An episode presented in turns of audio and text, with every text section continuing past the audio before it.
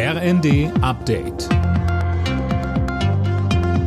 Stündlich neu. Auf den Punkt informiert. Ich bin Linda Bachmann. Guten Abend. Die Bundesländer wollen sich an den Kosten für einen Nachfolger des 9-Euro-Tickets beteiligen. Das hat die Chefin der Verkehrsministerkonferenz Schäfer dem RND gesagt. Allerdings müsse vorher geklärt werden, wie teuer das Ticket wird, ob es bundesweit gelten soll und wie hoch der Länderanteil ist.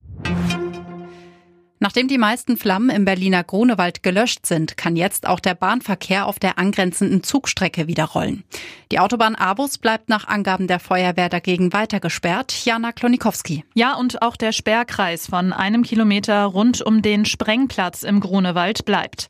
Hier war das Feuer in der Nacht zu Donnerstag ja ausgebrochen. Und auf diesen Sprengplatz konzentrieren sich jetzt auch die Löscharbeiten. Dort sind laut Feuerwehr wegen der Explosionsgefahr weiter Drohnen und Roboter im Einsatz. Menschen dürfen das Gebiet nicht betreten. Im Kampf gegen den Getreidemangel sollen die Bauern in Deutschland im nächsten Jahr mehr Weizen anbauen dürfen.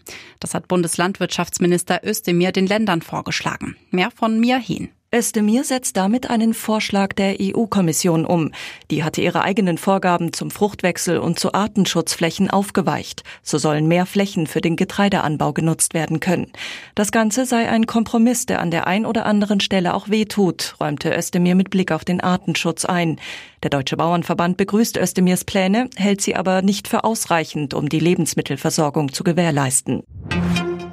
Zum Fußball. Am ersten Spieltag der neuen Bundesliga-Saison hat der SC Freiburg einen 4 zu 0 Auswärtssieg gegen Augsburg gefeiert. Und im Berlin-Derby setzte sich Union mit 3 zu 1 gegen Hertha BSC durch. Die weiteren Ergebnisse Gladbach-Hoffenheim 3 zu 1, Bochum-Mainz 1 zu 2 und Wolfsburg-Bremen 2 zu 2. Alle Nachrichten auf rnd.de